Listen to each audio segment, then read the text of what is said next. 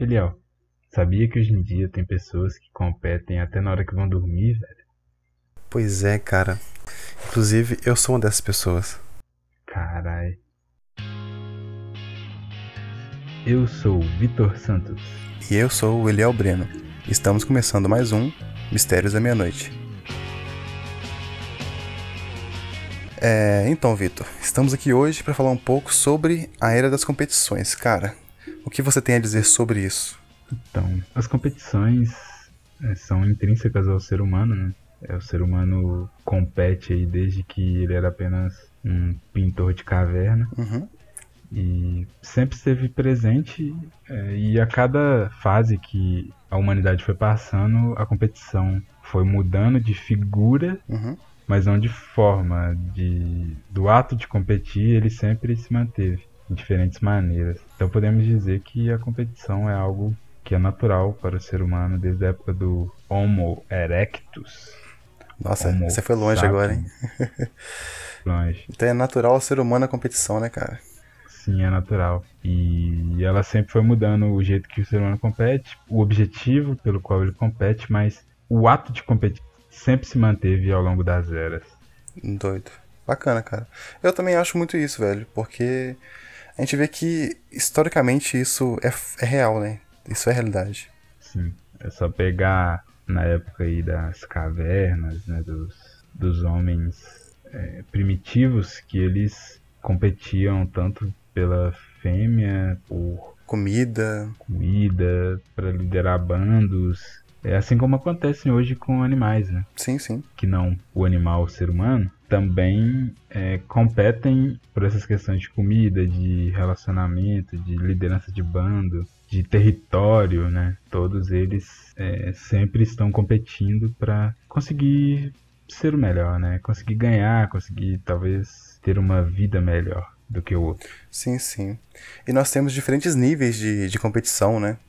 É, um que se tem mostrado muito forte é o de, do mercado de trabalho. A gente vê muito as pessoas competindo entre si, sempre querendo uma ser melhor que a outra. Só que vem muito aquela coisa da, de talvez você é, chegar a um ponto que você acaba passando por cima das outras pessoas, né, cara? Sim. Isso é uma coisa que acontece muito no mercado de trabalho, porque muitas pessoas acreditam que para ela subir de carreira, ela precisa necessariamente derrubar a outra pessoa. Então, isso acaba sendo uma competição é, de uma maneira até desleal às vezes, Uhum. an- antiética, que é competição. Então você pode dizer que é natural, só que ela ultrapassa alguns limites ali do, da ética e do respeito, que são coisas Primordiais para a relação humana, né? primordiais para a relação humana e são padrões que foram construídos ao longo do tempo, né? Uhum. É, essa noção que a gente tem de, de ética de trabalho, de respeito no ambiente de trabalho, não surgiu do dia para a noite, Sim, foi construído, realmente. construído ao longo do tempo. Essa ética seria o nosso contrato social? Mais ou menos isso? É mais ou menos isso, é aquele modo de vida Uhum. que todo mundo segue, mas ninguém Sabe necessariamente por quê, né? assinou um contrato falando assim, ah, você tem que agir desse jeito. Mas todo mundo segue aquele padrão. É o, pa- é o padrão de. é, intrínseco das pessoas, né? O padrão de comportamento intrínseco das pessoas.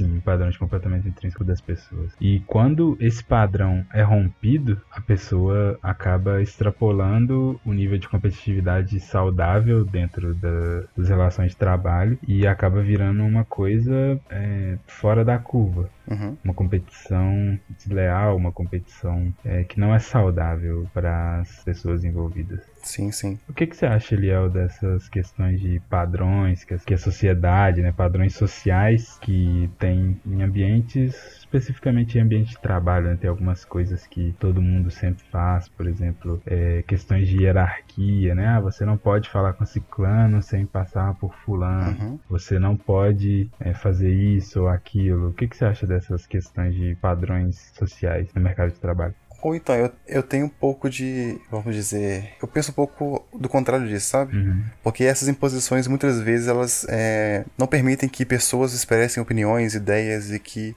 no final, você consiga melhorar um processo, é, uma área. Então, que nem você falou, essa questão de você não pode falar com tal pessoa antes de falar com tal pessoa. Uhum. Essa questão de você, de, de os, dos superiores não estarem ao alcance de pessoas mais, mais baixas, isso realmente pode é, chegar ao ponto de atrapalhar o, o crescimento da empresa, cara. Sim. Porque tem ideias que não são só os superiores que vão ter ideias boas pro negócio, entendeu? Sim. Há vários momentos que pessoas com cargos baixos que estão ali, vamos dizer, na linha de frente, é que conseguem ter uma visão mais sistêmica do negócio e propor soluções que melhorem, né? Justamente, por ela estar ali diariamente com aquele processo, ela muitas vezes consegue otimizar muito melhor do que a pessoa que só organiza, entendeu? Sim. Mas é, em outros pontos, essas imposições elas são necessárias, né, cara? Sim. Porque você tem que ter esse modo de comportamento, porque senão seria uma zona total. Então, eu sou muito averso a isso, mas em certo ponto isso é necessário, entende? Entendo. E você, o que você acha sobre isso? Ah, eu concordo. Eu acho que é, algumas imposições são coisas arcaicas que vieram das empresas dos séculos passados e que se mantêm até hoje. Algumas empresas não se adequam ao século XXI, essa coisa da velocidade, da, de uma hierarquia mais horizontal, menos vertical. Uhum. Mas eu acredito que sim, há de se ter regras num ambiente é, de trabalho, porque senão viraria uma zona completa, né? A gente vê algumas Uhum. experiências de é, empresas sem dono, né? Que alguns trabalhadores tentaram fazer uma empresa 100% compartilhada e acabou não dando certo, até por questões de ego, é, como não tinha uma liderança ali muito bem definida, é, acaba gerando essas, esses conflitos. Sim, sim.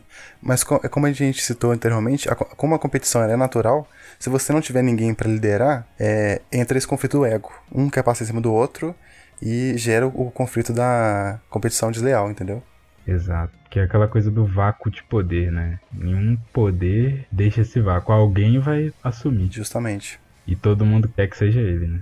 Com certeza. A, a pessoa sempre se sente como a mais qualificada para exercer uma função. Isso é fato. E aí é que tá. Pensando nesses profissionais que são de cargos baixos nas empresas que querem subir. Daí vem a questão da competição, porque ele tá no mesmo barco que o companheiro de trabalho dele, mas ele quer subir. Então ele tá competindo com ele ou ele tá competindo com o profissional do lado? Esse é um ponto interessante, cara. É, depende muito de como vai ser a estratégia dessa pessoa, né? Porque se você competir consigo mesmo para sempre dar o seu melhor e você evoluir como pessoa e como profissional, ok, muito justificado, e entra a relação do mérito. Mas se você usar de artifícios não tão legais, né, com seus companheiros, isso aí entra na, na relação de competição desleal.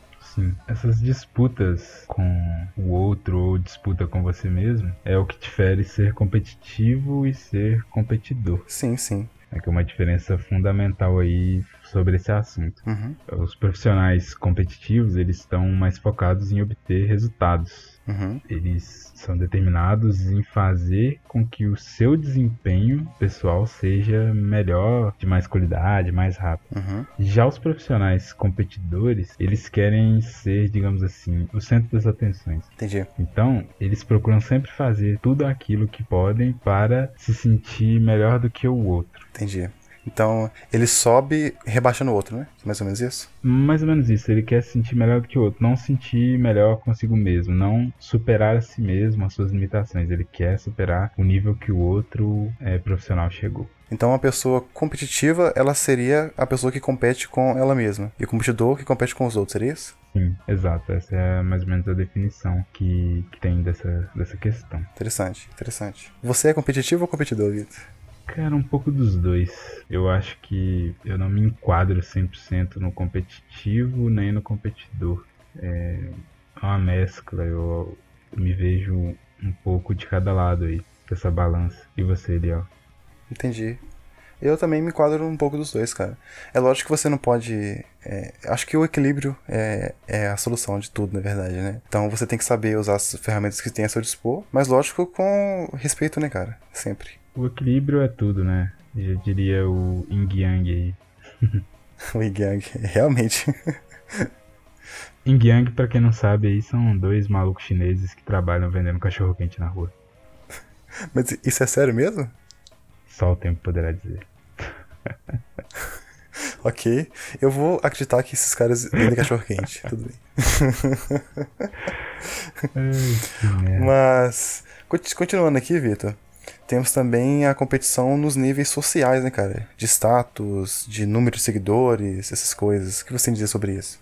Eu acredito que essas competições aconteçam porque a competição em si é quase sempre em relação a números. O ser humano ele quer competir quantitativamente. É, você faz 10, eu faço 15.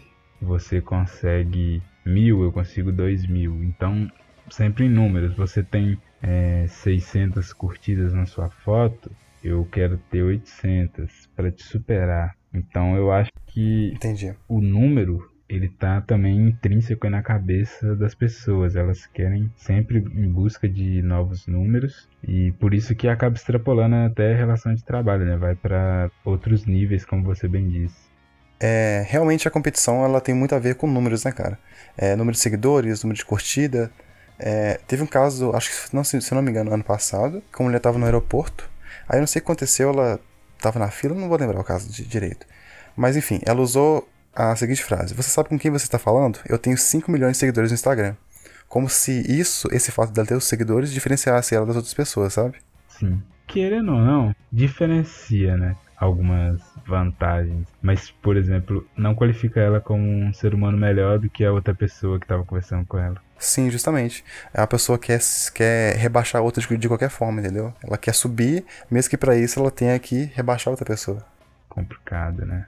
E nisso a gente, a gente, pode até entrar naquele fato de que o Instagram tirou as curtidas, né, cara? Muito a, também por conta disso. O Instagram até atuou em relação a isso, tirando as curtidas, né? Muito, não se sabe exatamente os motivos exatos pelos quais ele tirou a curtida, mas o fato de ter tirado o número de curtidas deu uma esfriada nessa questão da competição. Bastante é, de um para outro. Apesar de que, se não me engano, dá para ver o número de curtidas aqui no Brasil pelo Instagram Web. Sim, eles não tiraram completamente, né? Tanto que eu lembro que quando saiu isso, vem aquela mensagem: ah, é, estamos em fase de teste, estamos tirando as curtidas. E então eles não saíram da fase de beta ainda, né? Eles estão testando essa, essa nova é, restrição de números. Sim, tanto é que tem vários países ainda que você consegue acessar o número de curtidas. Uhum nas fotos ou vídeos. Sim, sim. É, eu acho interessante tirar. Eu nunca. É, mas aí é, tem, tem, tem isso, né? Porque eu não sou muito de número de curtidas desse negócio. Eu não ligo muito pra isso. Mas eu acho saudável você tirar isso, cara. Porque você comparar outra pessoa em relação a isso não diferencia você de nada, sabe? Não é, não é uma métrica para você comparar com outra pessoa. Sim. Eu sou indiferente em relação a essa questão da, da curtidas. para mim não importa muito. Mas em relação a produtores de conteúdo foi um baque, porque eles podiam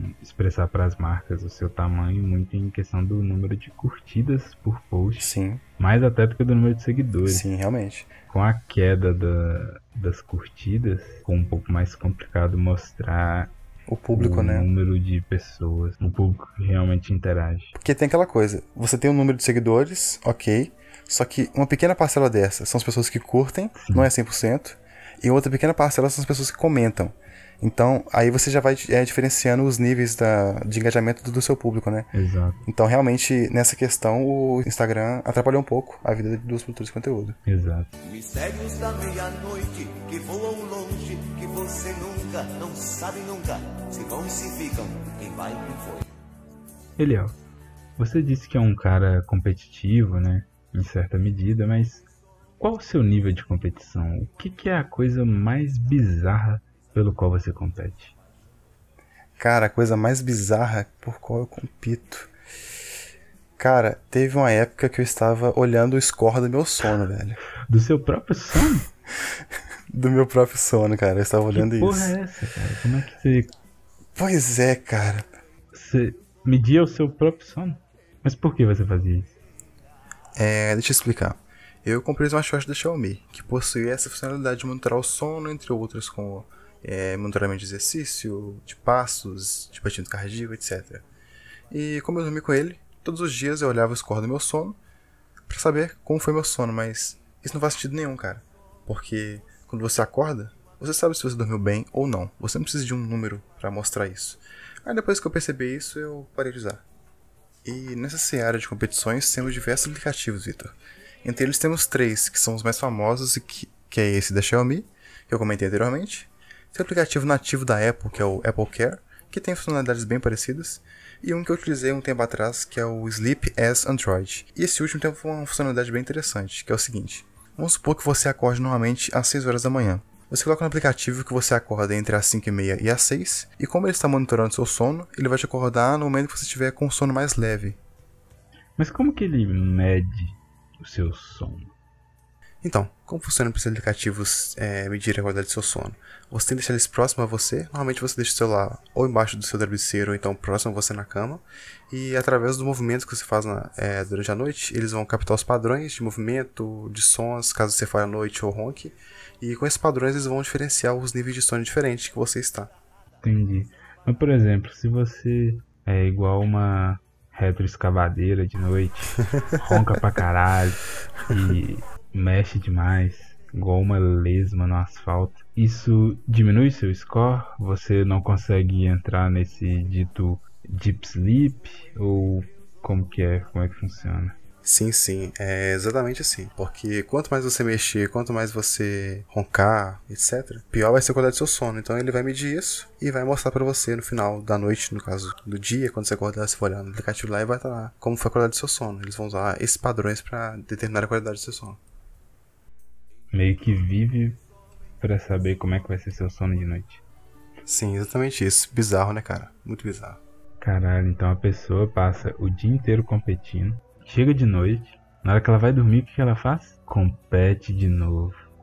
Contra ela mesma? Sim, mas ela nunca para de competir. Isso é muito bizarro. Sim, demais. Mas isso é o mundo que a gente tá vivendo, né, cara? Esse é o mundo. Mistérios da meia-noite que voam longe, que você nunca, não sabe nunca, se vão e se ficam, quem vai e quem foi. É, dormir é bom, né? Você gosta de dormir, Eliel? Cara, eu gosto muito de dormir. É, bem bacana. E quem nunca parou pra pensar alguns minutinhos antes de dormir sobre a vida, o universo e tudo mais? E quando foi ver, já era 6 horas da manhã e o despertador estava tocando. Cara, isso acontece demais comigo. Eu acho que acontece com todo mundo. E assim como o despertador acaba com o seu sono, aqui acaba este episódio. Ficamos muito felizes que vocês tenham nos ouvido até aqui e ficaríamos mais felizes ainda se vocês nos mandassem os seus feedbacks. Pode ser pelo nosso e-mail. É, o nosso e-mail é mistériosdameia-noite42@gmail.com ou também pelo nosso Instagram. Oficial.mn ou até pelo nosso Twitter. MNOficial42 O episódio acabou. Espero que vocês não tenham ficado com sono. Espero que tenham gostado e nos vemos de novo na semana que vem. Um abraço, fui! Valeu, falou e durmam bem, sem competir.